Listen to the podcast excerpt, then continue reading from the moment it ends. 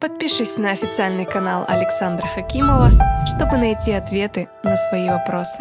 И поделись этим видео с друзьями. Акама сарва кама ва мокша кама ударати. Теверина Бхакти Йогина. Это стих из Пуран.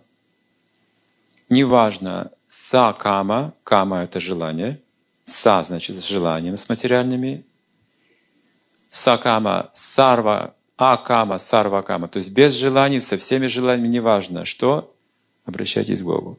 Все очистится. Если вы искренне обращаетесь к Богу, если вы на духовном пути искренне, сердце ваше постепенно очистится. Путь верный.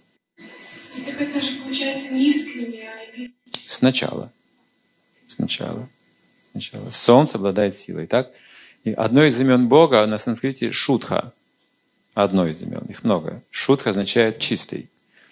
Еще переводится как антисептичный. То есть, если я грязный, обращаюсь к шутхе, он очищает меня, антисептичный.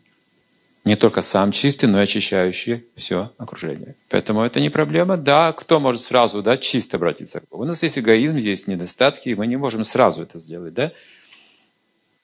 Но через практику постепенно это происходит, сердце очищается.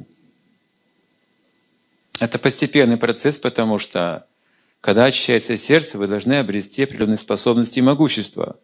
Потому что жить без материальных желаний вы не выживете, если не обретете духовное могущество. Поэтому сразу это невозможно перейти на те рельсы. Стрелка, и постепенно это происходит. Обретая духовное могущество, можете жить уже по другим законам. Но не сразу. Если вы сразу от всего отречетесь, предадитесь Богу, вы умрете под забором где-нибудь. Поэтому процесс постепенный, должен быть научный и правильный. Когда вы обретаете духовное могущество, тогда к вам все приходит само по себе. У вас не будет уже больше никаких обязанностей. Все будет приходить само по себе. Но для этого должны быть духовно могущественны и мудры. Вы можете поддерживать свою жизнь просто словами на этом уровне. Даже не думая об этом.